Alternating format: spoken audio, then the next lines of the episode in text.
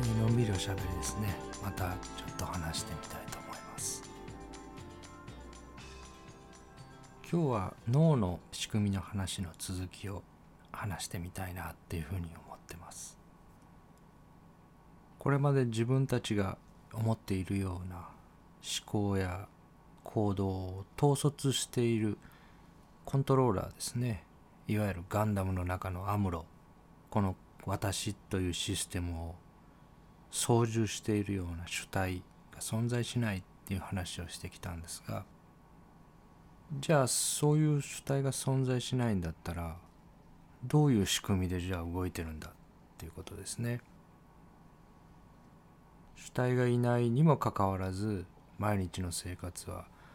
滞りなく行われていてコミュニケーションもできて日々の生活が暮らせてるっていうのがどういう仕組みでなされているのかっていうのを現代の脳科学の科学者たちがどういうふうに考えているかっていうところを今日話せればなっていうふうに思うんですね。で脳という臓器がどういう設計思想でデザインされてるかっていうところを考えていくと2つの大きな制約があると思うんですね。まずはエネルギーの問題ですね。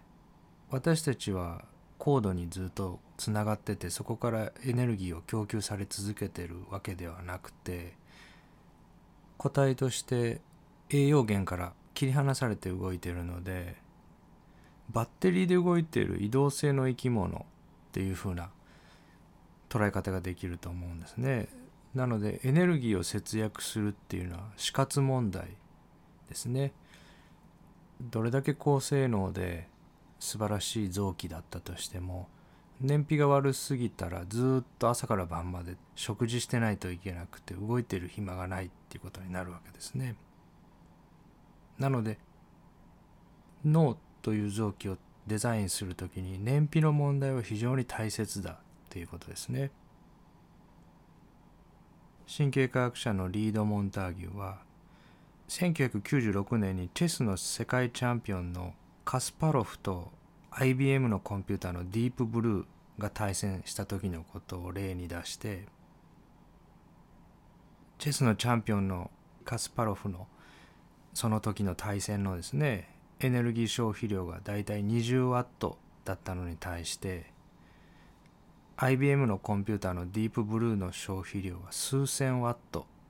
に及んだっていうふうに計算していて人間の脳の驚異的なエネルギー効率を強調してるんですね。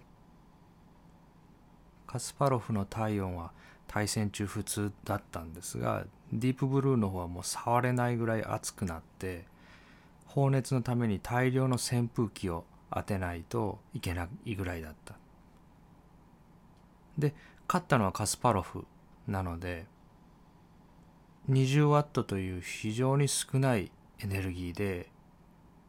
数千ワットの計算処理をするコンピューターよりも優秀な答えを出して驚異的な燃費なんですね脳という臓器は。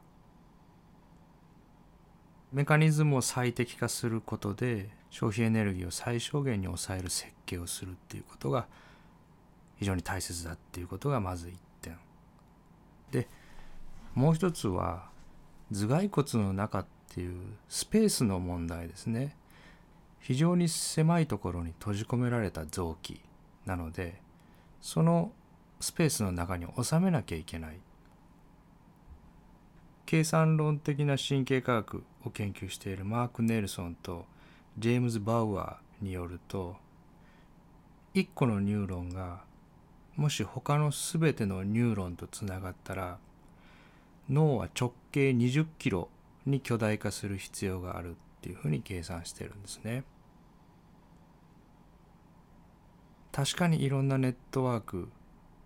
複数の細胞と手をつないでいればつないでいるほど他の細胞の情報も入ってくるので有利なことも多いけどシナプス接合を無差別に増やせばただそれだけでいいかっていうと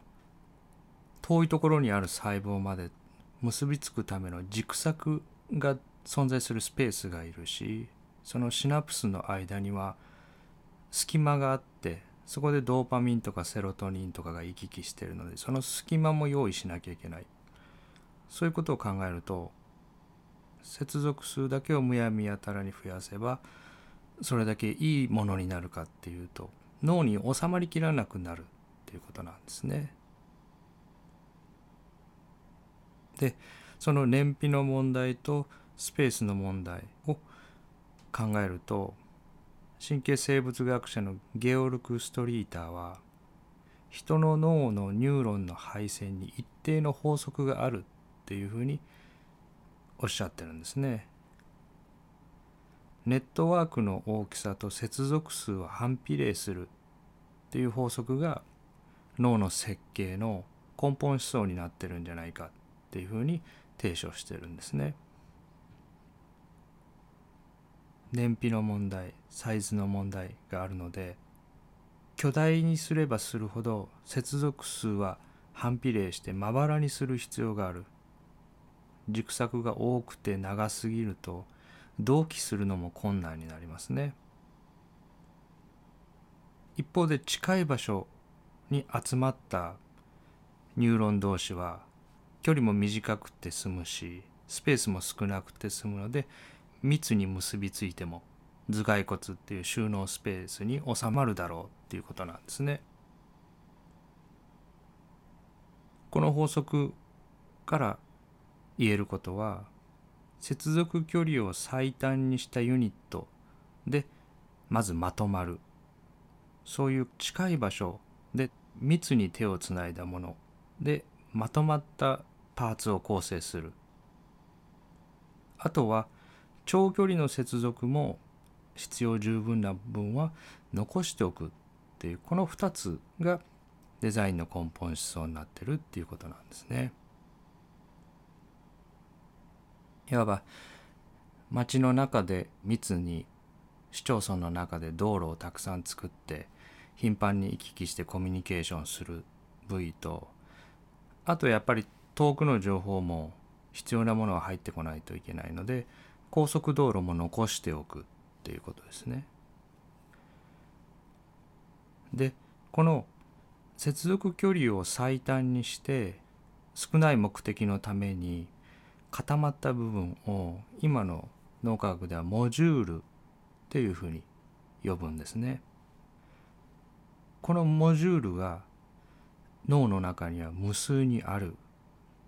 っていうことなんですね。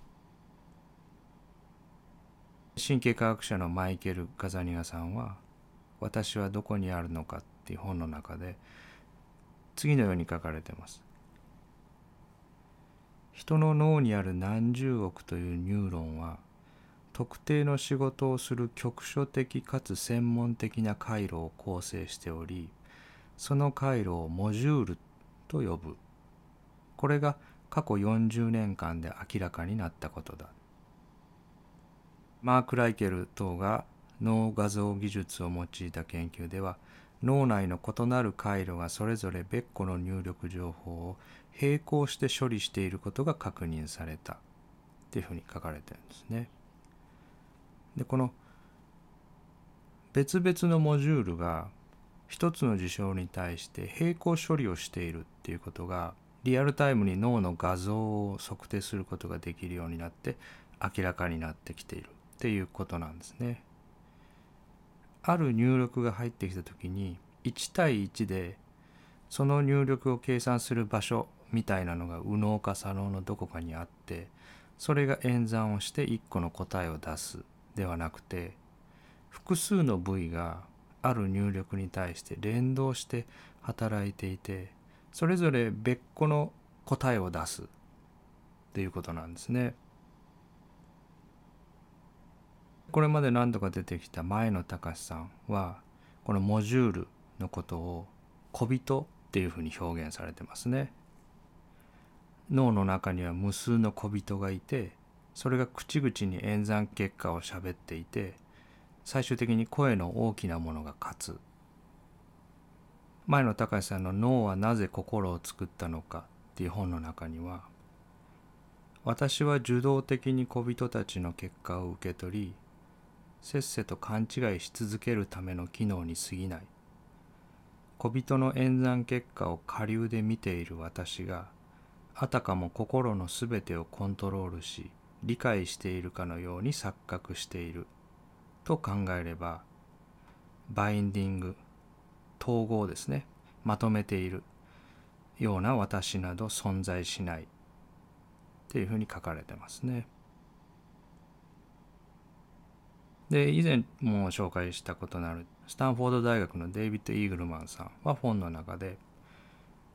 脳は多数のライバルからなる寄せ集めのチームであなたは競い合うさまざまな欲求の寄せ集めなのだっていうふうに書かれてますね。イーグルマンさんは本の中で脳の中のこのモジュール前野さんは小人って呼ばれてます。サブユニットですね。無数のサブユニットがあってそれが同時並列に一斉に演算をしてる。今この場でどうサバイバルするかっていう演算をしてるっていうことですね。でそれを議会の様子に似ているっていうふうにおっしゃってますね。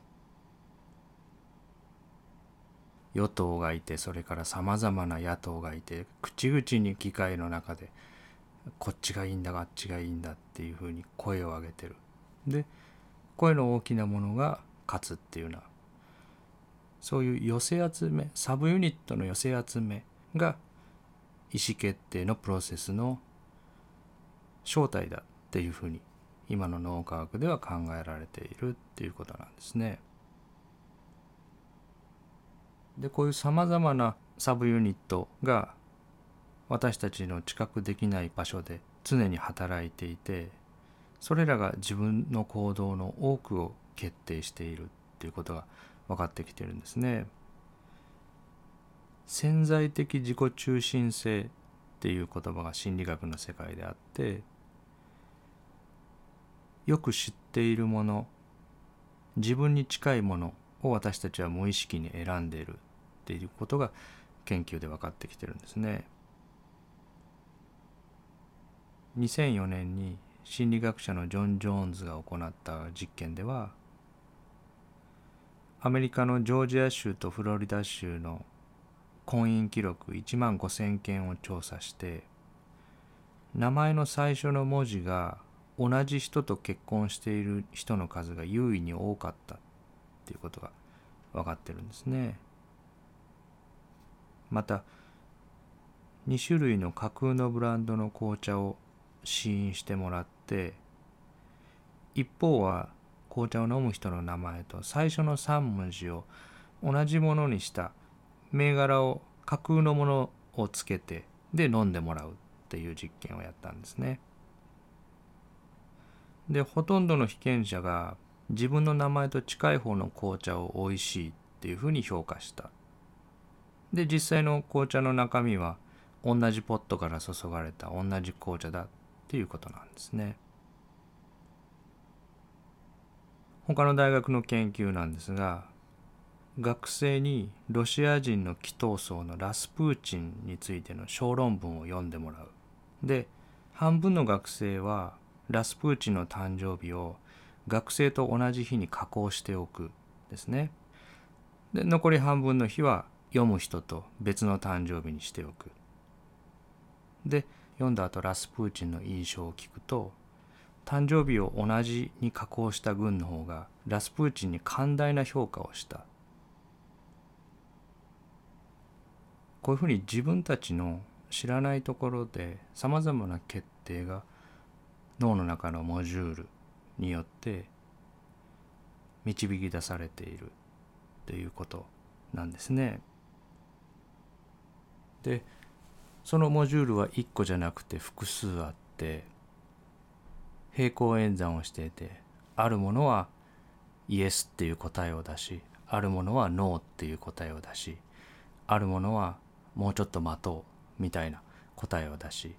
そのどれになるかっていうのはその時の体内のホルモンのバランスとか神経系のバランスとかドーパミンとかセロトニンとかそういう神経伝達物質のシナプス間の濃度とかそういうものによって刻々と変化しているっていうことなんですね。で喋ったりする機能っていうのは左脳にしか存在しないっていうふうに右脳にしかない機能左脳にしかない機能っていうのも確かにあるんですがほとんどの機能は一つじゃなくて重複して存在するっていうふうに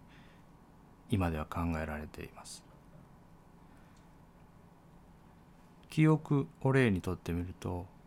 普通の日常的な出来事の記憶は主に海馬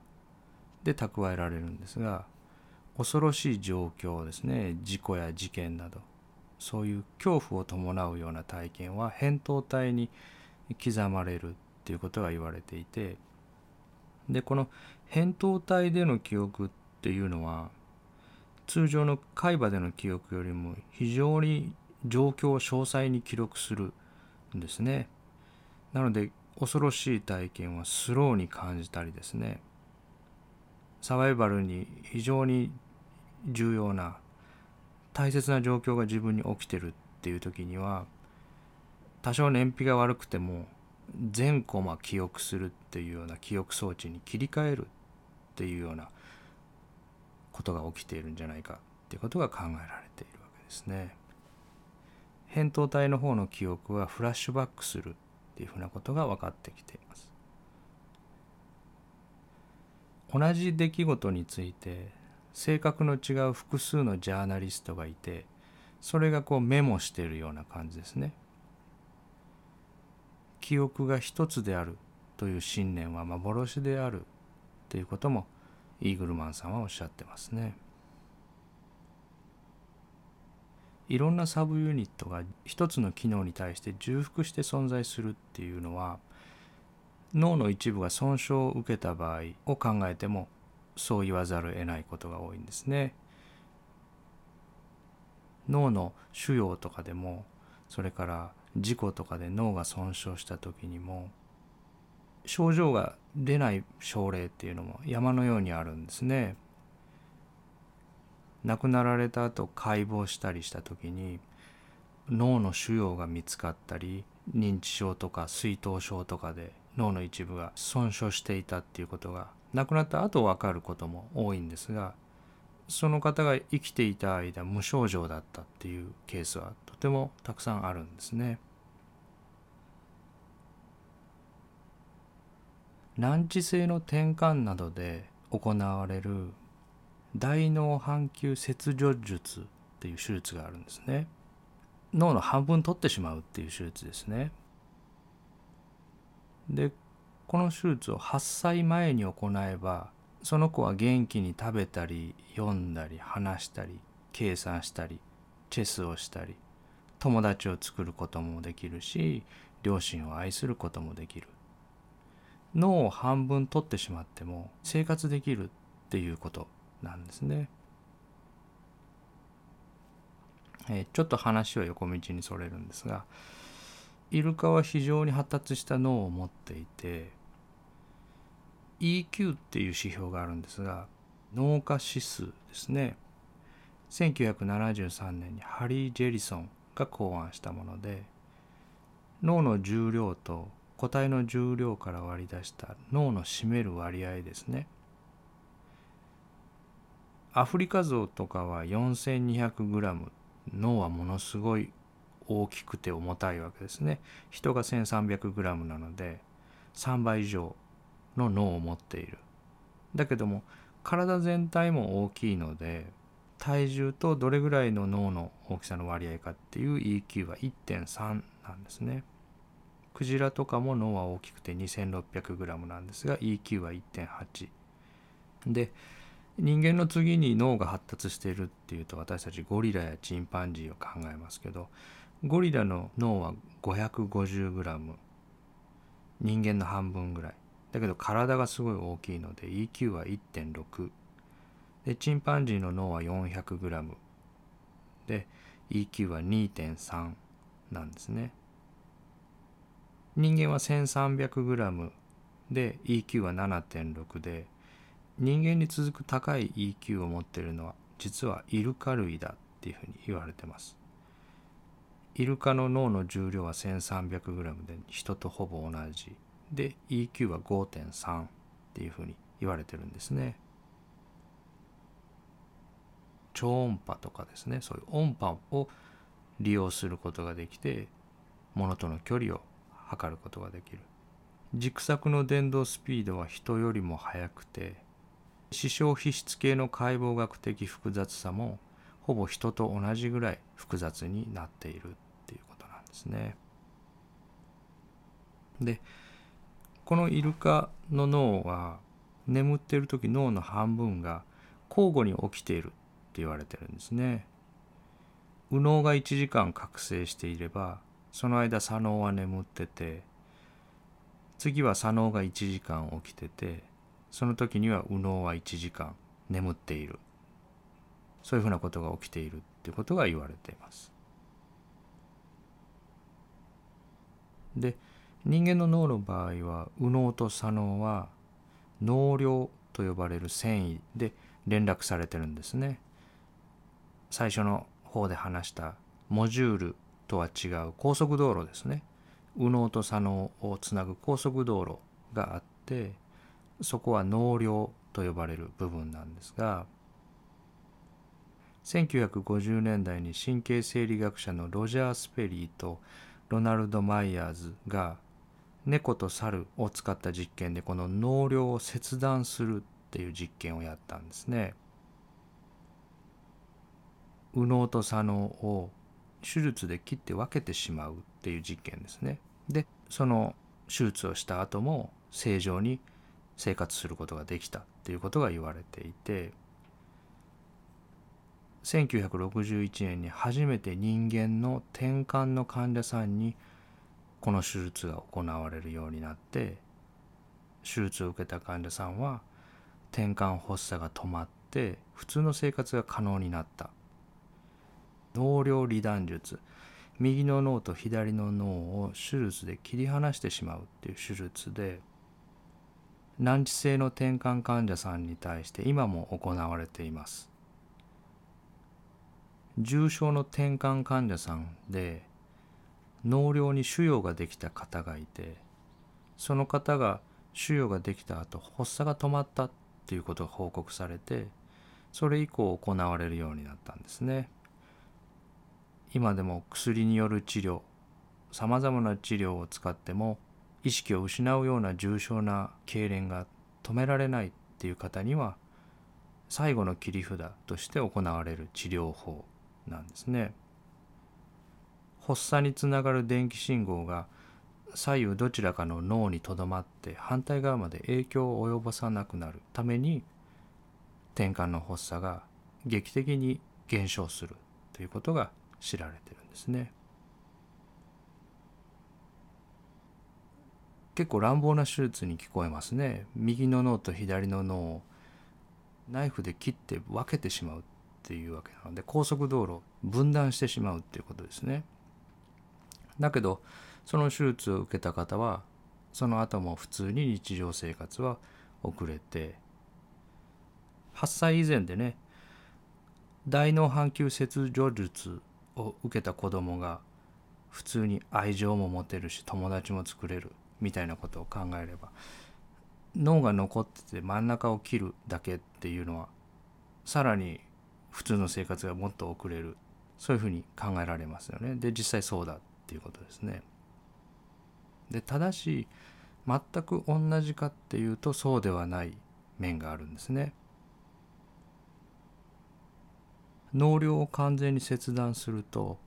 意識が2つに分かれるんですね。右脳は左脳がやってること左脳は右脳がやってることを全く認識できないので2つの独立した脳を持つ状態になるわけですね。でそうすると同時に異なる課題がいっぺんにできるようになる。えー、ちょっと前になりますけど私たちは一度に一つのことしかできないっていうのを焦点化の原則っていうふうにお伝えしたと思うんですがそれが破れるっていうことですね。複数のことが同時にできるようになる。右手と左手で別々のことができる別人格が生まれる。っていうことですね。で脳量離断術を受けた分離脳の方や脳量に腫瘍ができた方で生じる病態で他人の手症候群っていうのがあります。自分の意思とは無関係に手足が動くんですね。右手が新聞を拾おうとして左手がその新聞をはたき落とすみたいな対立した行動を示すですね。言語やは左脳にあるので左脳がやってる右手の行動左右は逆にコントロールしてるので左脳は右手右足をコントロールしてるんですね。だから右手が新聞を拾おうとしてるっていうのは左脳は私がやってるって喋るわけですね。私は新聞を拾おうとしてる。だけど払いのけようとしてるのは私がやってるんじゃないなぜはたき落とそうとしてるのかわからないっていうわけですねやってるのは患者さんの左右の脳だけど一方の脳は他方の脳の行動プログラムにアクセスできないのでなぜそんな行動をしてるのかわからないっていうことですね。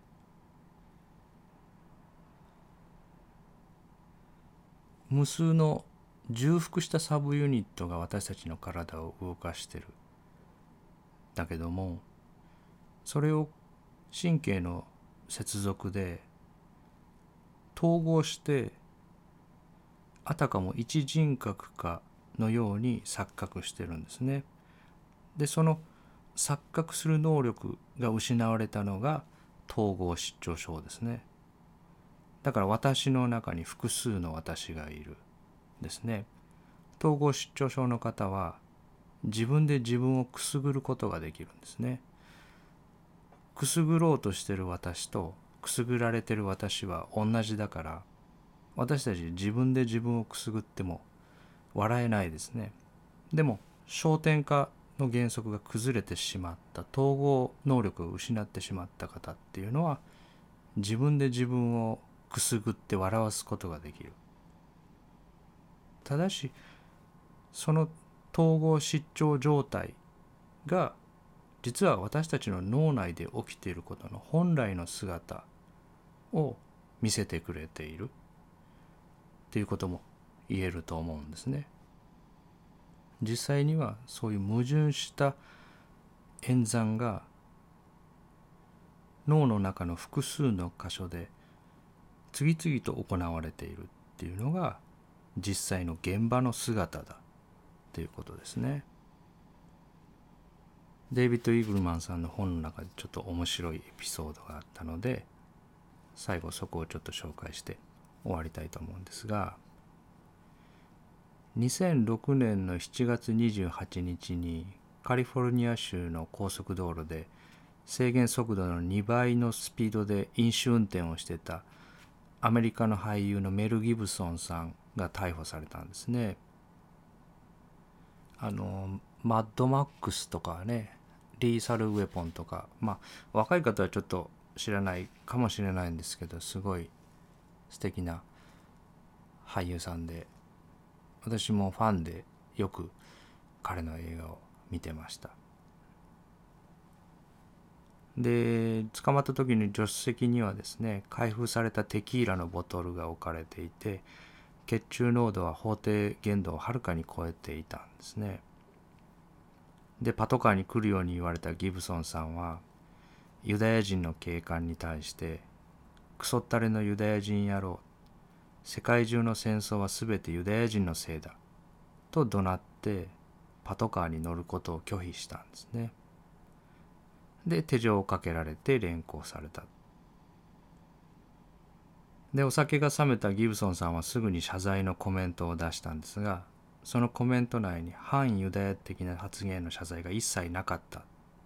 ということでさらに反感を買って改めてユダヤ人社会に向けた長い反省のコメントを発表せざるを得なくなったんですね。でそのコメントはどういうものだったかっていうといかなる形であれユダヤ人差別の発言を考えたり述べたりする人間に弁解の余地は一切なく容赦は一切必要ありません。警察官に吐いたひどい暴言についてユダヤ人社会の方々全員に特に謝罪したいと思います。しかし私が反ユダヤ主義でないことをどうか分かってください。私に偏見はありません。っていうコメントを出したんですよねでこのことを受けて当時アメリカではメル・ギブソンさんの本性は反ユダヤ主義者なのかギブソンさんが反省文で言ったようにそうじゃないのかっていうどっちが本性なんだっていうことで論争になったんですね。多くの人々はアルコールがギブソンさんの抑制を解き放って彼の本性が暴露したんではないかっていうふうに考えた。日本でも酔った時の一言が本音だとか酔っ払って本音で語り合おうぜお酒飲んで腹割って話そうぜみたいなこと言いますね。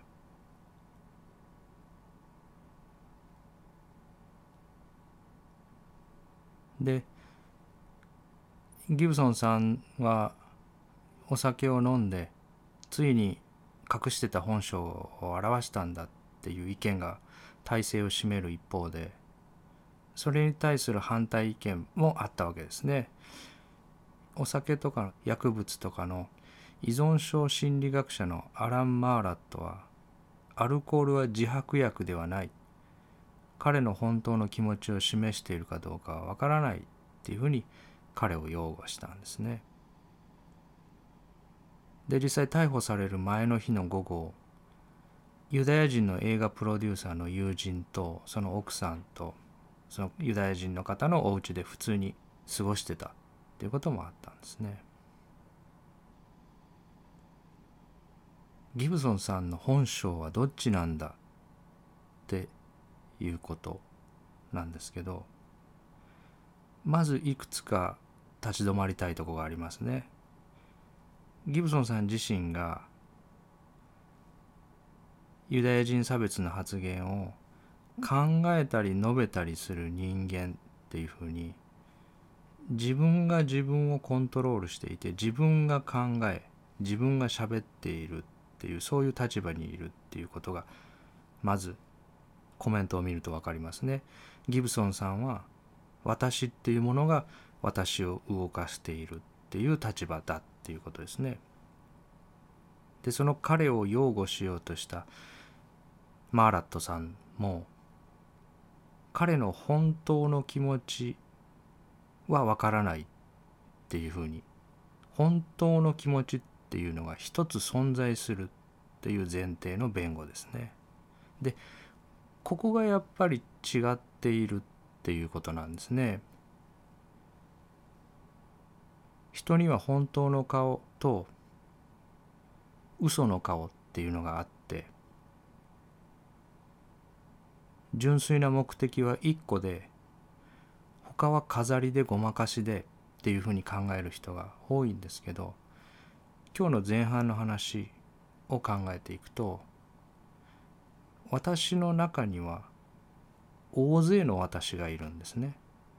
そのモジュールとかサブユニットとか小人とか言われてるものを私と呼べばですね私の中には反ユダヤ主義者の私もいるしそうでもない私もいるし両方ともギブソンさんなんですね脳科学の目から観察し直すと私たちはたくさんの神経細胞の小ユニットからなる複合体だっていうことなんですね。差別主義者の部分と非差別主義者の部分の両方が脳の中のユニットとして存在していてある薬物を取った時には一方のユニットの声の方が大きくなる可能性が高くなる。でその薬物が体から抜けた時には別のユニットの声の方が大きくなる。そういうふうに複数のユニットが存在していて分裂しているっていうことなんですね。意思決定のプロセスの中では。最初にちょっと紹介したマイケル・ガザニガさんは「私はどこにあるのか」っていう本の中でこういうことも書かれてます。私たちは自分を動かす中枢があると信じていてそれを私とか自己と呼ぶ。しかし私たちの頭に詰まっている脳は並列分散システムが自発的に機能していてちょうどインターネットに本部がないのと同じでどこかに元締めがいるわけではない。人間は自分の決定が意識的で意図的だと思っている。統一性と一貫性のある緻密な知的装置だという感覚はとても強く脳もそれなりの仕組みを持っているはずだと感じているのだ。だが実際の脳は中央司令部があって将軍がそこから命令を発しているわけではない。何百万というプロセッサーがそれぞれ重要な決定を下している。1300g の組織全体にネットワークが張り巡らされ高度に専門化されたシステムなのだ。脳にボスはいないしもちろんあなたも脳のボスではない。その証拠にいい加減黙って寝ろと命じても脳が素直に言うことを聞いた試しはない。っていうふうに書かれてるんですね。ライバルからなる複数のチームでそれぞれのチームが答えを模索するシステム重複したメカニズムが集まっているシステムなんですね。でこの私というものの仕組みを分かっていくときに3つの段階があると思ってるんですね。1つ目の段階は無数のこのサブユニットの上流に一つの大きなアムロというメインユニットですねガザニアさんの言葉で言えば将軍がいてそれが考えを次々と生み出しているっていうのが第一段階ですね。メル・ギブソンさんや彼を批判する多くの人たちがこの第一段階ですね。思考考えっていうものを足がかりに考えるとそれの上流に私がいるっていうふうに世界が見えてる段階ですね。で次の段階は次々と思考は場と連動して無数のサブユニットが生み出し続けていてそれを私という主体が下流にいて選んでるどの思考を採用してどれを不採用にするかその決定権を持つ私が下流にいるっていうのが第二段階ですね。自分が考えを生み出しているんじゃないっていうことは脳のこのサブユニットの仕組みを見ればわかる。実際に自分が思いもしなかったような反社会的な言葉が頭の中に次々と浮かんでくる。だからこの思考は自分が考えてるんじゃない。そこまではわかるだけどその思考のどれを選んでどれを実行するかっていう決定権を持つ私はまだ存在するんだっていう私がまだいるそしてその私は思考の上流ではなく下流にいるんだっていうのが第2段階ですね。欧米の企業とかで採用されてるスポイルされたマインドフルネスっていうのはこの第2段階ですね。でそしてその次の段階が降ってくる思考のどれが選択されるかすでに脳の中のサブユニットの方で決定していてあたかも自分が選んだかのように錯覚させられている。それらのどの思考を選ぶかそういう決定権を持った私はいないっていうのが3つ目の段階ですね。1段階目と2段階目は私がいる自分がやってるっていう私が残ってる段階ですね。で3つ目の段階になって初めてそこが仏教の指す無我っていうところですね。でその降ってくる思考をあたかも自分が選んでるかのような気がするその錯覚させられている仕組みのところが次の話になるんですね。インタープリターモジュールって言われる分離論の患者さんから分かってきた次々と受け取っているものに解釈をつけていって自分が選んでるかのように錯覚していくシステムが左脳のモジュールの一つにそういうことをやってるモジュールがあるんですね。でまた何回か別の話を間にした後そのインタープリターモジュールの話に進んでいきたいっていうふうに思ってます。